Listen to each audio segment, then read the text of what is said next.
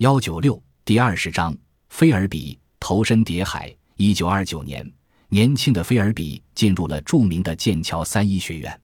当时，社会主义运动风起云涌，菲尔比加入了剑桥社会主义者学会。在最初两年里，菲尔比按时参加这个英国工党领导的学会。但是在一九三一年的大选中，英国工党的惨败使菲尔比对议会民主制产生了怀疑。思想上发生了重大转折，开始接受共产党的主张。在一九三三年夏天，也就是菲尔比在剑桥大学的最后一个学期，他耳闻目睹了希特勒对犹太人惨绝人寰的暴行，以及纳粹分子对共产党人的疯狂迫害。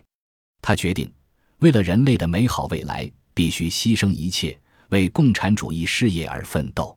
一九三四年。菲尔比怀着满腔热情奔赴维也纳，参加奥地利社会主义幼童政府的斗争。在此期间，他与一名坚定的女共产党员、年轻的犹太姑娘丽茨弗里德曼结为伉俪。同时，他被苏联情报机关吸收为情报员，开始了长达三十年的间谍生涯。婚后不久，菲尔比携妻子返回伦敦，为从事间谍工作。开始极力掩饰其共产主义倾向。菲尔比突然避而不见剑桥同学中的马克思主义者，并在几周内和原来所有政治上的朋友断绝了往来。相反，曾经激烈反对过法西斯主义的菲尔比开始频繁出入德国驻英国大使馆，并于1936年和老同学盖伊·伯吉斯一道加入了英德联谊会。另外，菲尔比和伯吉斯还试图用纳粹的经费创办一家以促进英德关系为宗旨的商业刊物，虽然没有成功，但在商谈过程中，菲尔比多次去柏林找纳粹宣传部和德国外交部情报处，获得了一些最初的情报工作经验。一九三七年，菲尔比和利兹离婚，从而割断了他同共产党保持的仅有的公开关系。渐渐的。菲尔比作为一名共产主义分子的印象在人们的大脑中逐渐消失了。西班牙战争爆发后，德意法西斯开始了武装干涉。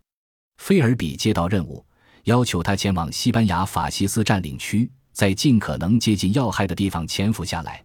菲尔比凭着和纳粹宣传部的关系，轻而易举地成为《泰晤士报》驻佛朗哥军队的随军记者。并以这个身份经历了这场悲惨战争的全过程。这一经历更加坚定了菲尔比的共产主义信念。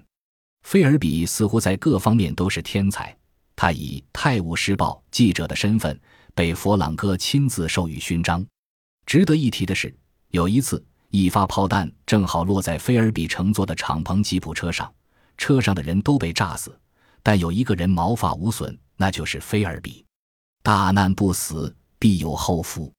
菲尔比的所作所为，自然遭到以前的朋友们的误解，甚至咒骂。菲尔比为此十分痛苦，但也只有默默的承受这一切。当然，他也有忍不住的时候。一次，一名曾向菲尔比表示惋惜的老朋友，在几个月后突然接到丽兹的一个电话，转达了菲尔比的口信。口信说：“不要被表面现象所迷惑，我完全是原来的我。”这个话里有话的口信，只是在追溯往事时才得以披露。